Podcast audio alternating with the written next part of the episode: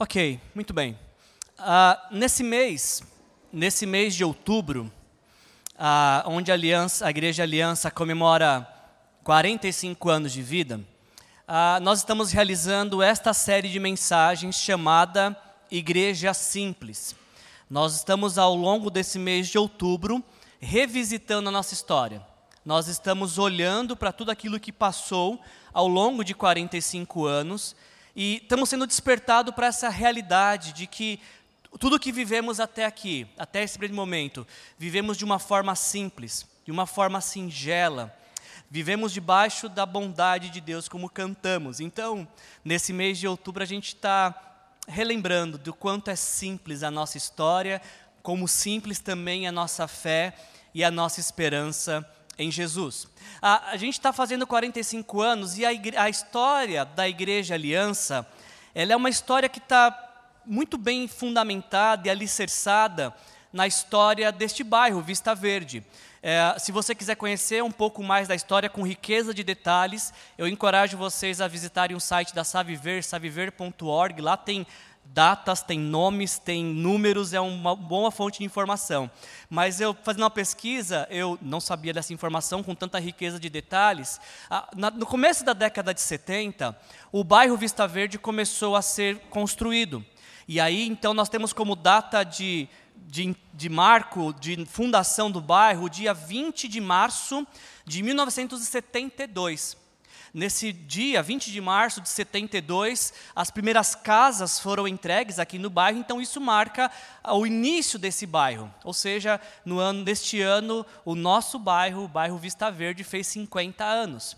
Ah, e destes 50 anos, então, 45, a Igreja Aliança está aqui. E a história da Igreja Aliança é uma história que começou com uma simplicidade. Por volta do ano 73, 74, uma família que morava no Chile, o seu Andréas e Margarida Burto, eles saíram do Chile por conta de uma recessão que o Chile estava passando, à procura de uma nova oportunidade de vida. E aí eles mudaram para o bairro do Vista Verde, porque o senhor Andréas tinha conseguido um emprego na General Motors.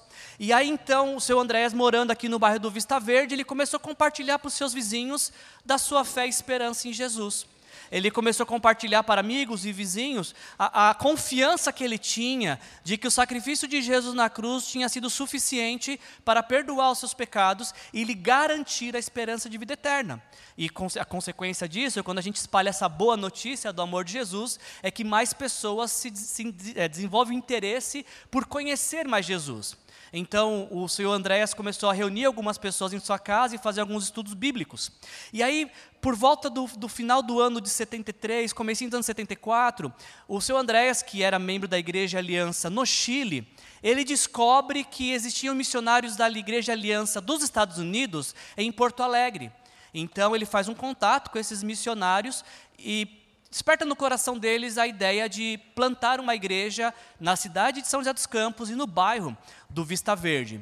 Ele se dirige para esses missionários e diz: Deus colocou no meu coração que nós vamos ter uma igreja neste bairro.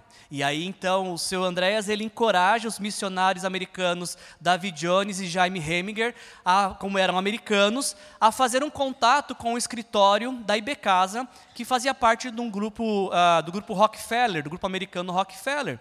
E é o que eles fazem. O missionário David Jones ele vai até São Paulo, onde fica o escritório, e ele conversa uh, com com os diretores que estavam lá presentes, com esse pedido: nos conceda um pedacinho de terra para que possamos anunciar nossa fé e esperança em Jesus. E aí então o missionário David Jones, ele é colocado para conversar com o engenheiro da obra, que se chamava Harvey Wicks, que é o nome dessa nossa rua lateral aqui.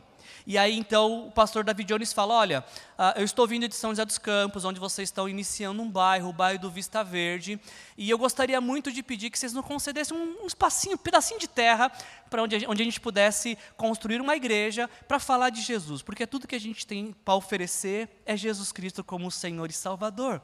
E aí o, o engenheiro Harvey Wicks pergunta: Mas qual que é a igreja de vocês? E ele fala: Nós somos da igreja Aliança Cristã e Missionária. E aí, o David Jones conta isso num livro, uma biografia chamada Ramos e Raízes. Ele diz que o, o Harvey Wicks dá um passo para trás e ele fala: Igreja Aliança?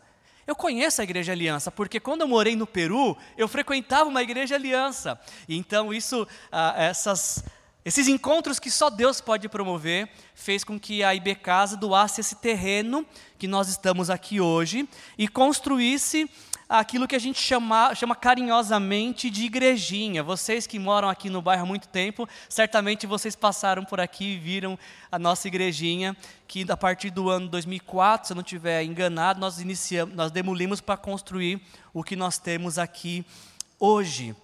E durante todo esse tempo, durante todos esses 45 anos, nós temos vivido essa simplicidade, essa fé do seu Andréas do missionário David Jones e Jaime Hemiger, que acreditaram na possibilidade de que Deus faz muito mais do que a gente pede ou pensa. Para em alguns minutos e pensa quais as chances. Quais as chances de você ir até um escritório uh, de, uma, de uma empreiteira e falar assim, viu, você não quer me doar um terreno, não? Qual a chance disso acontecer, gente? Chance nenhuma. Chance nenhuma. E eu falei semana passada e volto a repetir isso, a gente é, não tem chance nenhuma e que bom, porque a gente não trabalha com chances, com possibilidades, a gente trabalha com fé naquilo que Deus pode fazer. O seu Andréas, ele já tinha um não. Se ele não pedisse o terreno, ia continuar do mesmo jeito que ele estava. Agora, acreditando que através de um pedido Deus poderia agir, ele, ele recebeu o que nós temos hoje. Essa é a nossa herança, uma herança de fé. E passado 45 anos, gente, não mudou absolutamente nada. Nós queremos continuar acreditando de que Deus pode fazer muito mais do que nós pedimos e do que nós pensamos. Nós queremos continuar abrindo nossas portas todos os domingos para falar que Jesus Cristo é o Senhor. Domingo após domingo. Se você voltar aqui domingo que vem, eu espero que você volte, você já está convidado, convidada. Se você voltar aqui domingo que vem, você não vai ser pego de surpresa. Você vai ouvir a mesma coisa: que Jesus te ama, morreu pelos seus pecados, ressuscitou para que você pudesse ter vida eterna e Ele quer se relacionar com você. Você é bem-vindo e é bem-vinda, independente de qual seja a sua crença, para tomar um desses assentos e ouvir esta mensagem de esperança, essa mensagem do interesse que Deus tem pela sua vida. Nesse dia festivo, eu preparei uma mensagem para compartilhar com vocês. O tema da nossa mensagem hoje é Celebrando a História, Contemplando a Missão. Eu quero rapidamente, junto com vocês, nesse nosso aniversário, pensarmos como é que a gente pode olhar a história, celebrar os feitos de Deus, tudo aquilo que Deus fez, mas ao mesmo tempo que a gente olha e celebra a história, a gente não perde de vista o que Deus está preparando. Entendeu? Como é que a gente faz esse movimento de, ao mesmo tempo que revisita o passado para celebrar o que Deus fez, a gente não perde o foco, não perde a, a nossa caminhada, não desistimos de caminhar com o foco naquilo que Deus está preparando. E para contar essa história para vocês, eu fiz a, a. O Senhor me deu um texto essa semana que conta uma história também de 45 anos uh, pensando no que eu poderia pregar e orando a Deus, Deus me levou a lembrar de uma história de 45 anos. A nossa história, nós estamos celebrando 45 anos, Deus me deu uma palavra de uma história de 45 anos. Então, eu quero ler um texto com vocês, um texto, uma história bíblica, uh, e ver como que essa história de 45 anos que está na Bíblia ensina para nós hoje, que estamos comemorando 45 anos, como celebrar o passado contemplando aquilo que Deus tem para nós. Então, eu peço que você me acompanhe, por favor, na leitura de Josué. É, lá no começo da Bíblia, Gênesis, Êxodo, Número, Levíticos, Deuteronômio, Josué é o sexto livro no comecinho da Bíblia. Josué capítulo 14, versículos de 6 a 14. Se você não trouxe sua Bíblia, não tem problema, a gente vai projetar o texto aqui também. Mas eu queria que você prestasse muita atenção, porque Deus quer falar com você. Abra os ouvidos do seu coração. Nem sei se o coração tem ouvido, mas eu sei que Deus quer falar ao seu coração. Então, preste muita atenção ao que o Espírito de Deus vai te falar nessa noite, em nome de Jesus. Assim nos diz o Senhor através de Sua palavra. Os homens de Judá, os homens de Judá vieram a Josué em Gilgal, e Caleb, filho do quenezeu Jefoné, lhe disse: Você sabe o que o Senhor disse a Moisés, homem de Deus, em Cades Barneia, sobre mim e sobre você. Eu tinha 40 anos quando Moisés, servo do Senhor, enviou-me de Cades Barneia para espionar a terra. Eu lhe dei um relatório digno de confiança, mas os meus irmãos israelitas que foram comigo fizeram o povo desanimar-se de medo. Eu, porém, fui inteiramente fiel ao Senhor, ao meu Deus. Ah, por isso, por isso naquele dia Moisés me jurou, certamente, certamente a terra que você pisou será uma herança perpétua para você e para os seus descendentes, porquanto você foi inteiramente fiel ao Senhor, ao meu Deus. Pois bem, disse Caleb: O Senhor manteve-me vivo como prometeu. E isso foi há quantos anos? E isso foi há 45 anos que ele disse isso a Moisés quando Israel caminhava pelo deserto. Por isso aqui estou hoje, com 85 anos de idade. Ainda estou tão forte como no dia em que Moisés me enviou.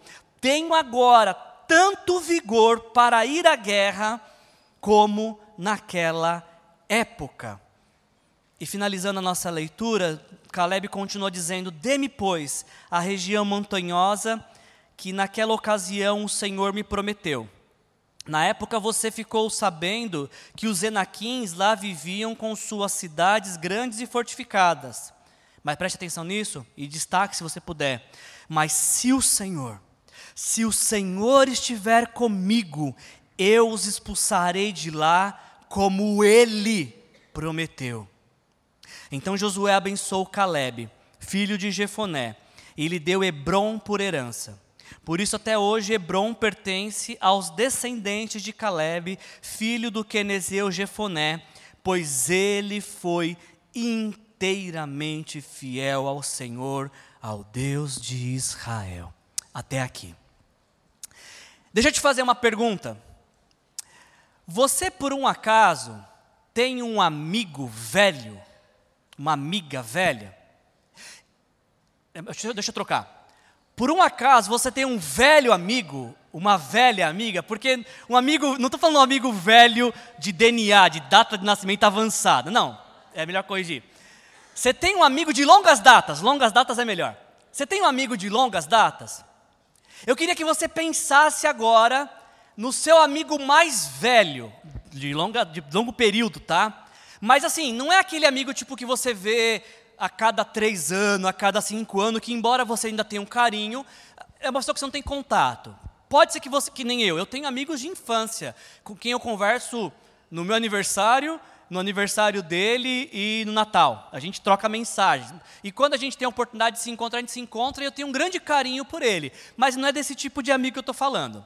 Eu estou falando daquele amigo velho que você se encontra com uma certa regularidade.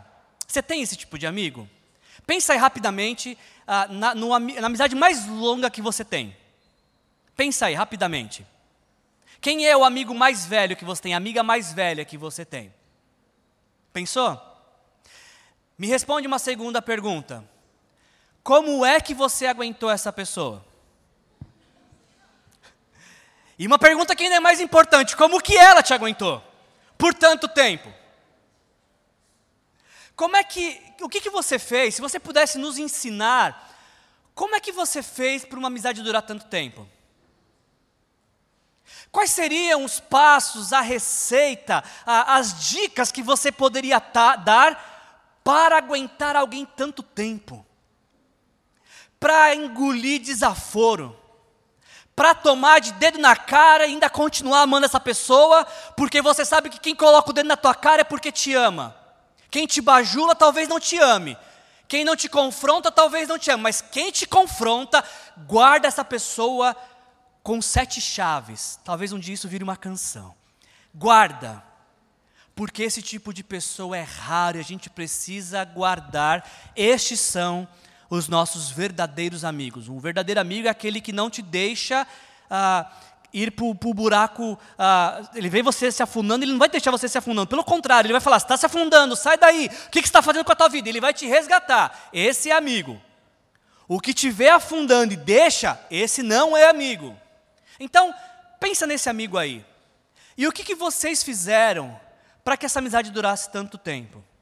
Aliás, parênteses, depois que acabar a mensagem, manda, eh, quando acabar essa mensagem, manda uma mensagem para falar, amigão, Olha, não foi fácil te aturar todo esse tempo, não. Imagino que pior ainda foi me aturar, mas eu te amo e obrigado por você fazer parte da minha, da minha vida, da minha história. Ah, eu tenho alguns amigos velhos e, uns, e alguns velhos amigos. E, e uma coisa que me vem à mente é que o que faz as nossas amizades durarem tanto tempo é que, dentre tantos motivos que eu poderia listar para vocês, um deles é que nós decidimos permanecer juntos, apesar de todos os motivos que a gente poderia ter para cada um seguir uma jornada, cada um seguir um caminho. Permanecer é uma escolha que se faz no coração.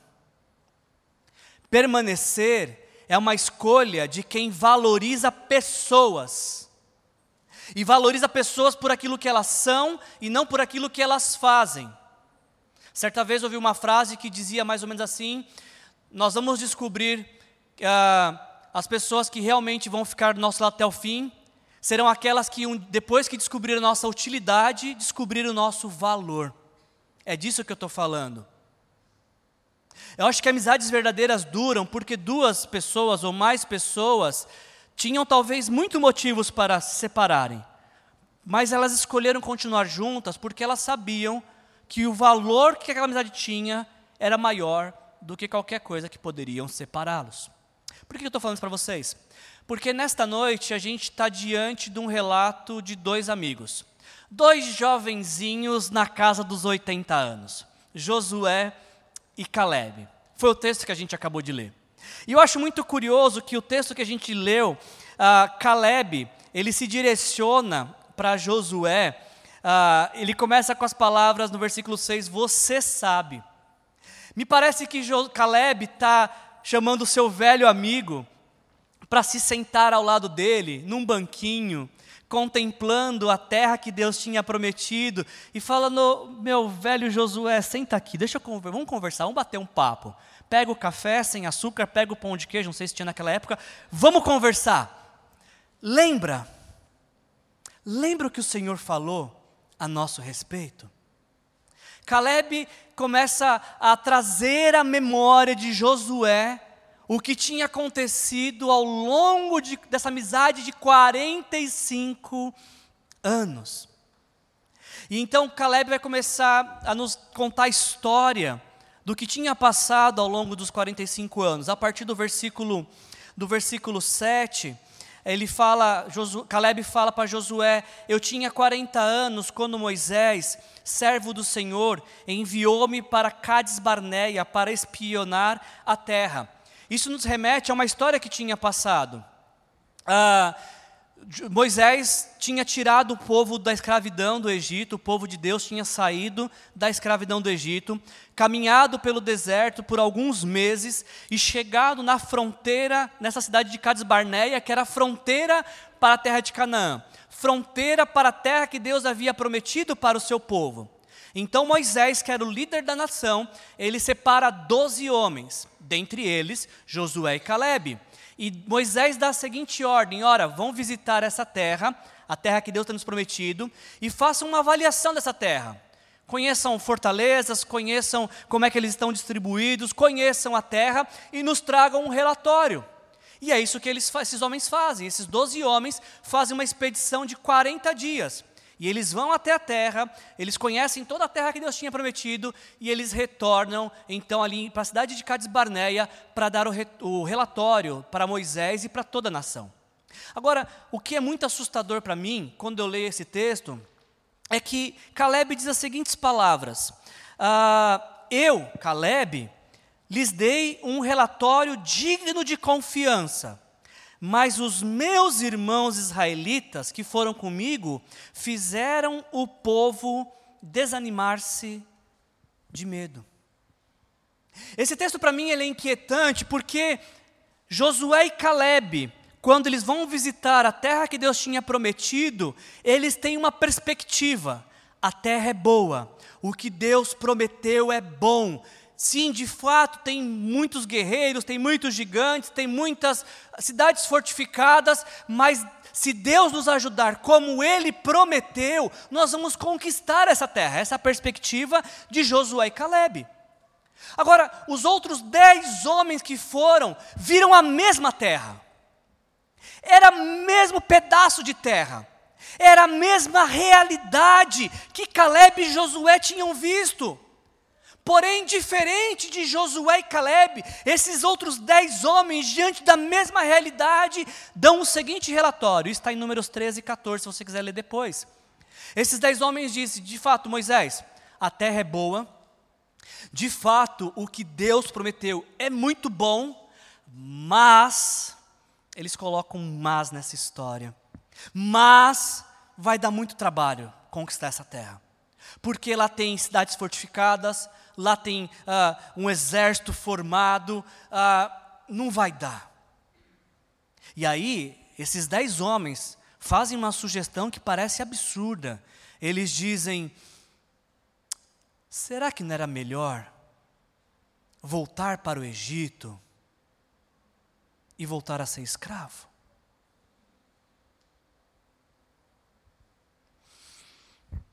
A realidade era a mesma. E eu me pergunto como que diante da mesma realidade, nós temos dois homens, Josué e Caleb, que têm uma perspectiva, e outros dez que têm outra. Como que isso é possível? Sabe como isso é possível? Isso é possível porque algumas pessoas, elas conseguem enxergar além das circunstâncias. Elas são incendiadas pela fé naquilo que Deus prometeu e os seus olhos vão além do que o momento está dizendo. E outras pessoas, como esses dez homens, elas ficam presas ao momento, às circunstâncias, às possibilidades, às probabilidades. E aí essas dez pessoas, esse tipo de pessoa presa à circunstância, a momento, com visão limitada, esse tipo de pessoa começa a ser é, contagiada com um vírus muito perigoso, muito perigoso, chamado incredulidade, que os leva a duvidar daquilo que Deus prometeu. E a incredulidade, ela tem ah, uma, uma, um irmão chamado murmuração. Quando a incredulidade se instala no coração, o próximo passo que vem é a murmuração. E começa a reclamação de tudo aquilo que Deus tinha preparado. Eu estou falando isso para vocês e eu acho que isso é importante refletirmos nesta noite de aniversário, porque eu acho que de tempos em tempos nós temos que pensar que tipo de gente nós somos. Será que nós somos daquele tipo de gente que consegue enxergar além das circunstâncias? aquele tipo de gente que decide confiar mais no que Deus pode fazer do que as possibilidades dizem que é possível? Ou será que nós somos parte do time de murmurador, do time de incrédulos, que nada está bom, nada está certo? Que parece aquele personagem de desenho, ó oh, céus, ó oh, vida, ó oh, azar, ó pobre de mim. Você fala com a pessoa, a pessoa tem uma crítica para tudo. Se está chovendo, nossa, ué, chove todo dia, hein? Aí para de chover. Nossa, que calor escaldante. Aí fica aquele meio termo. Nossa, mas que indefinição vai chover ou vai fazer sol? É interessante como tem esse tipo de gente que parece que azeda com a vida, vai amargando ao longo da vida. De repente encontra com um jovem casal que está noivo, que está querendo casar, ou que está vendo o primeiro ano de casamento e lua de mel, todo feliz, e fala: Ai, como é bom casar, né? Aí esse tipo de gente murmuradora fala: É, mas espera dar sete anos para você ver, viu? Você vai ver só como é que vai mudar. Aproveita, porque passa rápido. Sai para lá.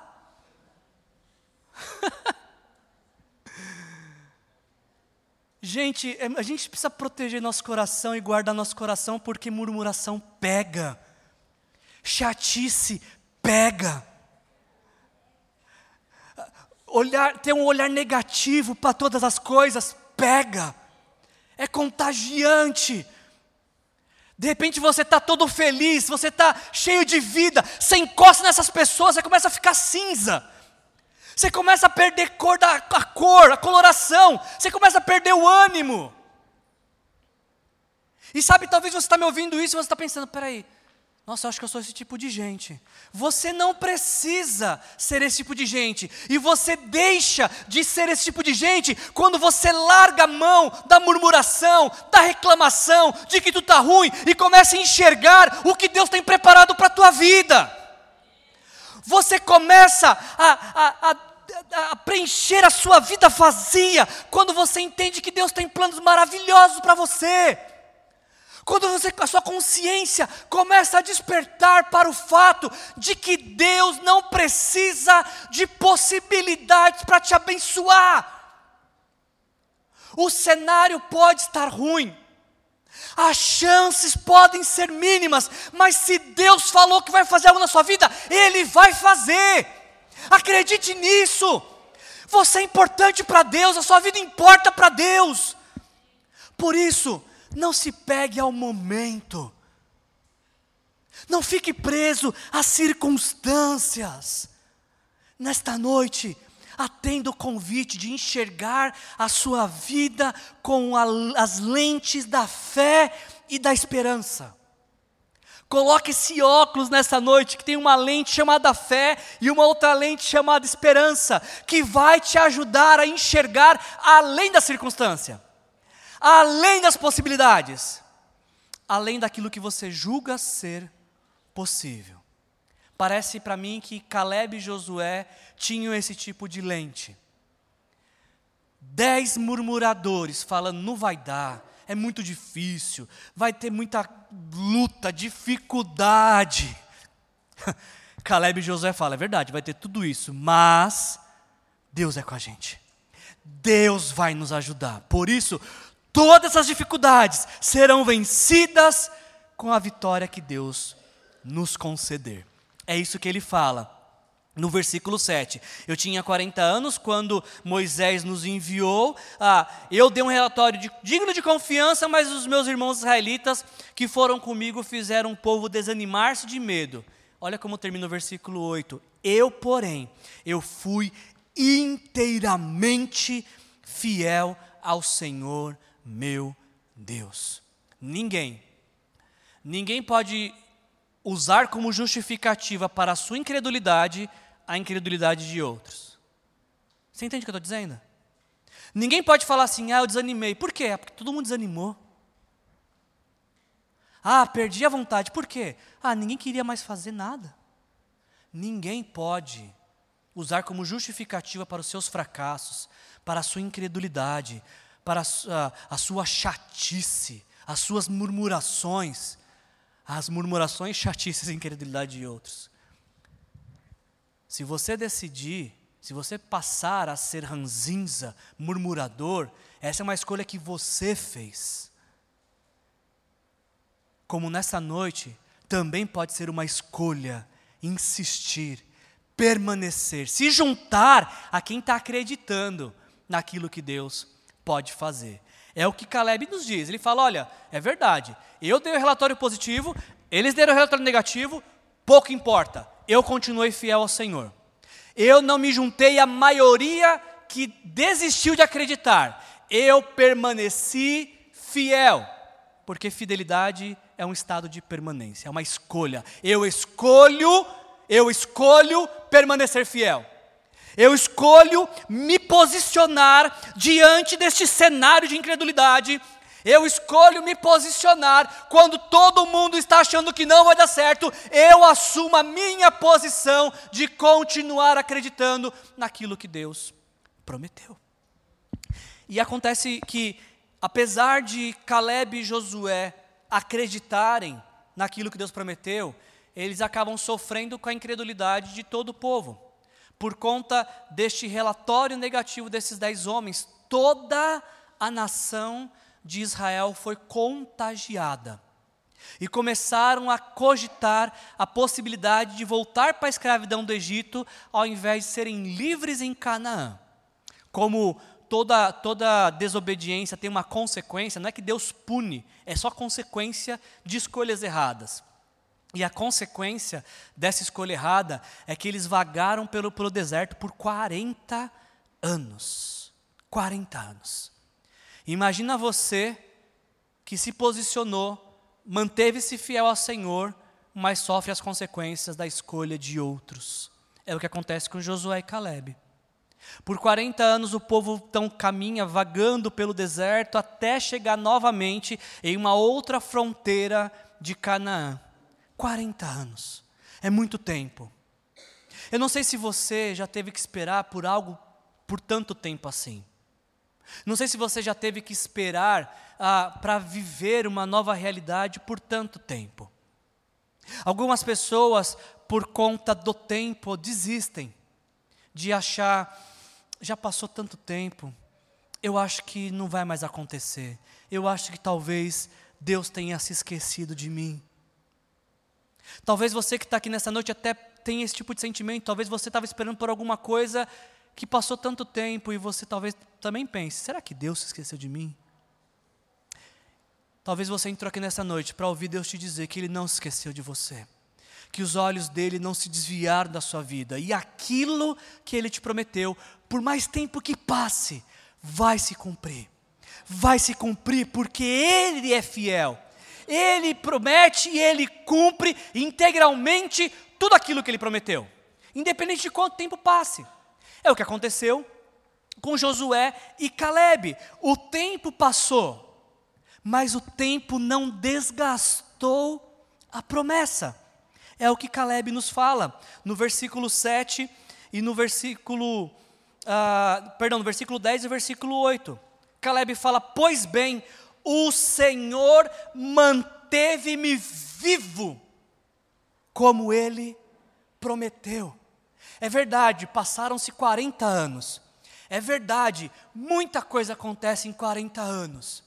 Mas também é verdade que Deus mantém, nos mantém vivo até que Ele cumpra a sua promessa. Ele me manteve vivo. Ele me manteve vivo e a promessa dele parece que queimava em meu coração todos os dias, de forma que, independente de quanto tempo passou, eu permaneço vivo porque Deus me sustentou. Que experiência fantástica Caleb teve.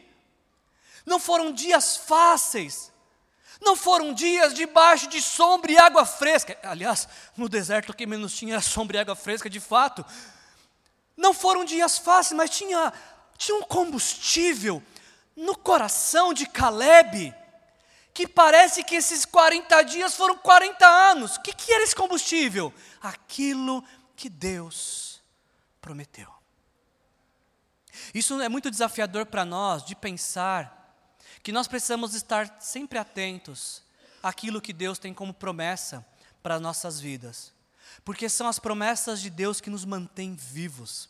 E quando eu falo vivo, eu não falo apenas da vida biológica, eu falo de sentido de vida essas são as promessas de Deus que nos tiram deste lamaçal, às vezes que nos perdemos achando que ah, não tem mais jeito, de que está ah, muito difícil.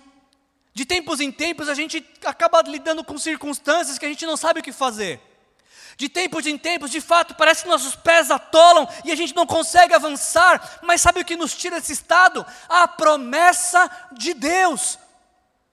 A promessa de Deus parece que nos mantém vivos, nos mantém acesos, nos mantém alertas. Por isso a pergunta que eu te faço é: quais são as promessas que Deus tem para a sua vida? Você tem elas anotadas? Deveria. Para que isso fique visual para você. E você se lembre que existe um Deus que te ama e que vai te manter vivo até que Ele cumpra tudo aquilo que Ele prometeu para você. Caleb diz: Olha, o Senhor manteve-me vivo como prometeu, e isso foi há 45 anos. Há 45 anos estou vivo, aguardando por aquilo que Ele prometeu.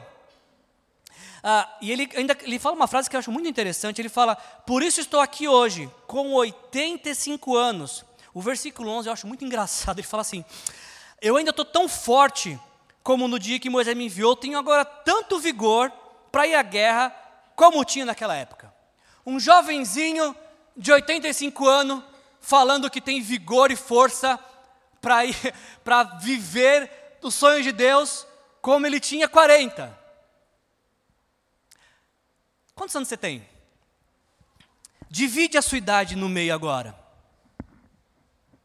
Você se sente com o mesmo vigor da metade da sua vida? Eu não sei, eu, eu olhando para a minha vida, eu não me sinto com o mesmo vigor de 15, quando eu tinha 15 anos. Tem a margem de erro aí para mais e para menos. E, e, meu time de futebol aqui representado fala, é Wilson, vigor você não tem mesmo. Hoje, hoje de manhã a gente viu que vigor é o que você menos tem. Eu não sei vocês, mas eu não me sinto com o mesmo vigor. Mas eu olho o Caleb ele falando que ele tinha. E aí eu não sei se isso aqui é figura de linguagem, se ele está forçando a barra, ou se Caleb descobriu algo melhor que Botox, melhor que detox, melhor de qualquer ox, que o mantém vivo e vibrante. Me parece mais isso. Me parece que a promessa de Deus não apenas mantém ele vivo, como mantém ele revigorado. Eu não acho que Caleb, de fato, com 85 anos, consegue batalhar e segurar uma espada que ele segurava aos 40. Mas a promessa de Deus faz ele acreditar nisso. A promessa de Deus talvez lhe conceda energia e força para isso. Talvez ele olha para a carcaça e fala: é, acho que eu exagerei um pouquinho aqui. Mas parece que a fé em Deus compensa tudo que está descompensado no físico. Parece que a esperança do que Deus pode fazer, o renova, o fortalece, o coloca de pé, o firma, para que ele possa viver os sonhos de Deus para ele. E é isso que Deus nos convida nesse aniversário de 45 anos, Igreja Aliança Vista Verde. O Senhor continuará nos mantendo vivo. É o Senhor que nos manteve e nos manterá em pé. A fé nele nos fará continuar vivendo e avançando para conquistar todos os bons sonhos e planos dele para nós.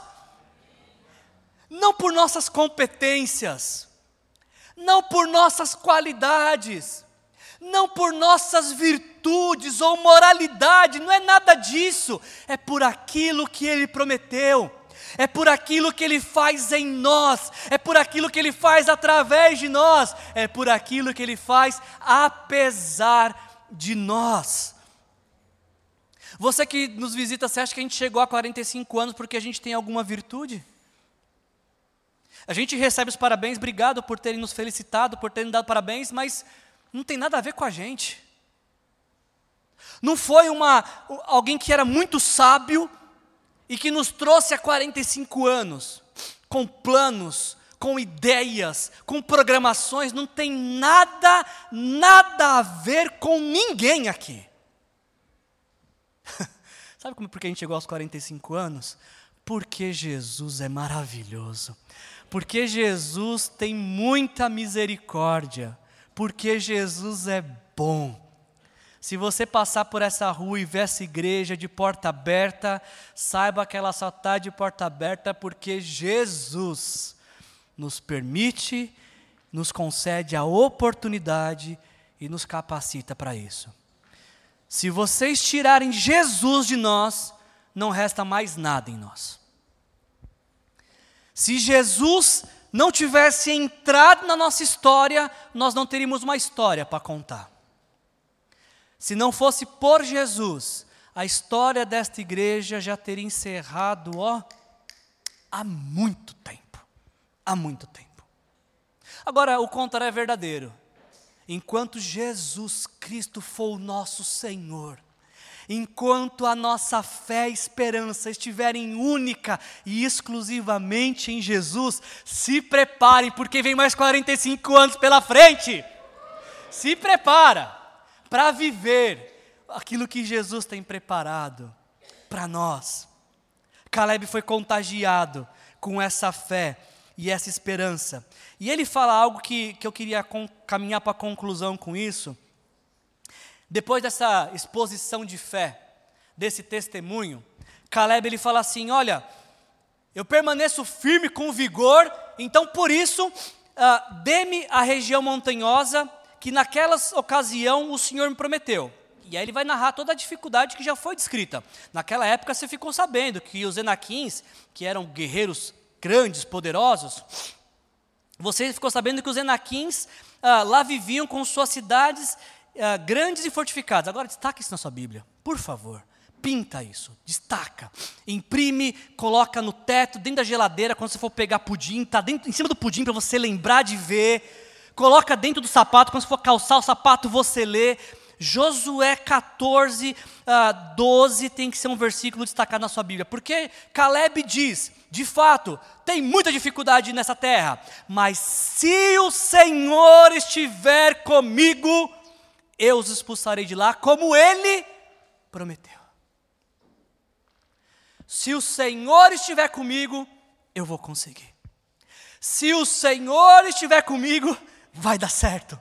Se o Senhor estiver comigo, eu vou avançar, eu vou conquistar, eu vou celebrar, eu vou viver esses sonhos. Se o Senhor estiver comigo, e Ele está, porque esta é a Sua promessa para nós. Tem muita dificuldade? Tem sim, a vida é difícil. E se alguém te contou o contrário, mentiu para você.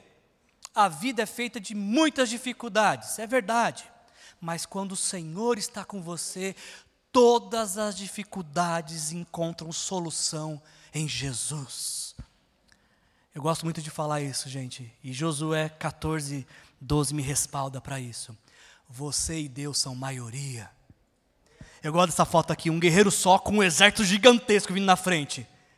Você e Deus pode enfrentar um exército independente do tamanho que for, porque você e Deus são maioria.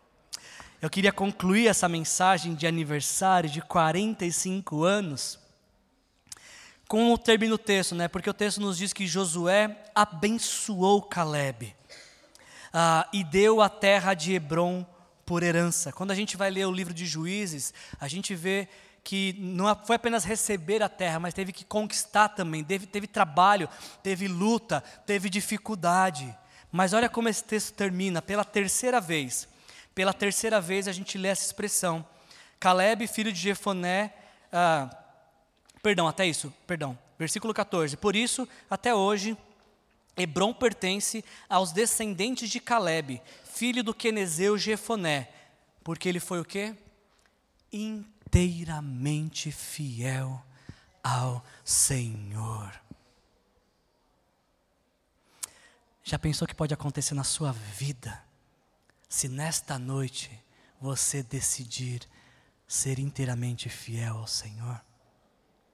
Quantas boas coisas começam a serem liberadas sobre a sua vida nesta noite, se você se de decidir ser inteiramente fiel ao Senhor. Para Caleb deu certo. Ele foi fiel ao Senhor, teve que esperar por 40 anos, mas o tempo não importou, porque passados 40 anos, ele recebeu tudo aquilo que a Deus havia prometido, porque Deus nunca nunca deixa de recompensar alguém que é inteiramente fiel a Ele. Caleb vive, conquista a terra, morre, essa terra fica para os seus descendentes, mas o nome de Caleb é imortalizado na história, Porque quando a gente chega no primeiro no Novo Testamento, no livro de Mateus, tem uma genealogia que nos mostra que Caleb foi o tatara, tatara, tatara, tatara, tatara e muitos tatarazavós de Jesus. A fidelidade de Caleb permitiu que uma descendência fosse construída para dar origem à vida de Jesus, para trazer Jesus à terra. Começa com um passo de obediência. E por falar nesse descendente fiel, desse descendente de Caleb, a Bíblia nos diz que ele também foi fiel. Falando sobre Jesus, o autor de Hebreus diz as seguintes palavras: Considerem atentamente a quem? A quem? A Jesus. Considerem Jesus, olha para Ele porque declaramos ser apóstolo e sumo sacerdote. Jesus é o nosso apóstolo, Jesus é o nosso sumo sacerdote. E o texto diz: porque ele foi fiel àquele que o designou. Assim como seu tatara, tatara, tatara, muitos tataravós, Caleb, Jesus também foi fiel a Deus. O Pai confiou a Jesus a missão de vir ao mundo, viver por 33 anos, subir numa cruz e morrer pelos pecados de toda a humanidade. Jesus foi fiel a este plano de Deus.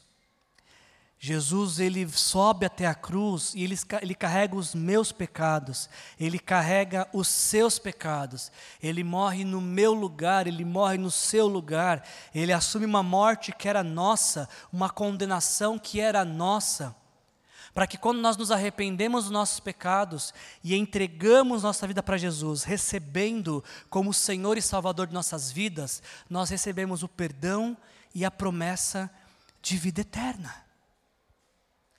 O que se espera de nós diante de, tão, de tamanho sacrifício é que nós também possamos ser fiel a Deus.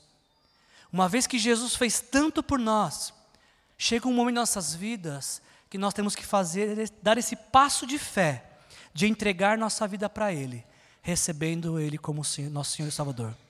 Feche seus olhos, por favor. Eu queria pedir que você rapidamente no seu lugar, de olhos fechados, pensasse em tudo aquilo que a gente conversou aqui nesta noite. Eu não sei como é que você chegou aqui essa noite, eu não sei como é que você entrou aqui nesta noite, mas você acabou de ouvir uma mensagem de que vale a pena confiar em Deus. Você acabou de ouvir que Jesus Cristo morreu pelos seus pecados. Você acabou de ouvir que uma atitude de fé e fidelidade agora seria você entregar sua vida para Jesus. Você já fez isso alguma vez? Houve algum momento na sua vida que você já entregou sua vida para Jesus e recebeu Ele como Senhor e Salvador? Se você não fez isso agora, eu queria te conceder essa oportunidade. Aí onde você está, no seu lugar, do seu jeito, com suas palavras, basta você dizer sim para Jesus. Dizer, Senhor Jesus, eu quero te entregar a minha vida. Eu quero te receber como meu Senhor e Salvador. Tem alguém aqui nessa noite que quer entregar a vida para Jesus? Levanta tua mão, quero orar por você. Você gostaria de receber Jesus Cristo como Senhor e Salvador de sua vida? Você quer nesta noite entregar a sua vida para Jesus? Se você quiser entregar a sua vida para Jesus, no seu lugar, aonde você estiver, Repita essa oração comigo. Senhor Jesus, eu quero te entregar a minha vida. Eu te peço perdão, Senhor, por todos os meus pecados. E agora eu te entrego minha vida e te recebo como meu Senhor e Salvador. Amém. Obrigado, Pai, por esse aniversário, Senhor. Obrigado por esta bela celebração, Jesus. Obrigado por tudo aquilo que o Senhor fez ao longo desses 45 anos e aquilo que o Senhor vai fazer pelos próximos anos, Senhor. Nós continuamos os mesmos, nós queremos continuar, semana após semana, dizendo o quanto nós te amamos e o quanto nós queremos viver mais dessa salvação que o Senhor conquistou para nós, na cruz. Nos abençoa, Jesus querido, e nos ajude não apenas experimentar do teu amor, como também a espalhar esse amor por onde quer que a gente vá. Essa é a nossa oração nesta noite, em nome de Jesus. Amém. Amém. A gente vai ter mais uma, uma última canção. E mais uma vez eu queria agradecer vocês. Eu vou me direcionar à porta lá no fundo para abraçar todos vocês. E queria que você ficasse atento às nossas programações uh, da semana. Segunda e quinta nós temos jiu-jitsu para crianças, nós temos um treino físico para adultos. Na quarta-feira nós temos um futebol na quadra aqui no bate-bola. Durante a semana nós nos reunimos em células, em grupos caseiros para conversar sobre a mensagem, tomar um bom café sem açúcar, com pão de queijo, às vezes. E semana que vem, domingo, a gente vai estar de volta. E você é mais do que convidado para estar conosco. Esse é um mês festivo, a gente vai fazer festa de rua, tem batismo, enfim. Ah, Sinta-se à vontade para voltar quantas vezes você quiser. Obrigado pela sua presença. Jesus te abençoe.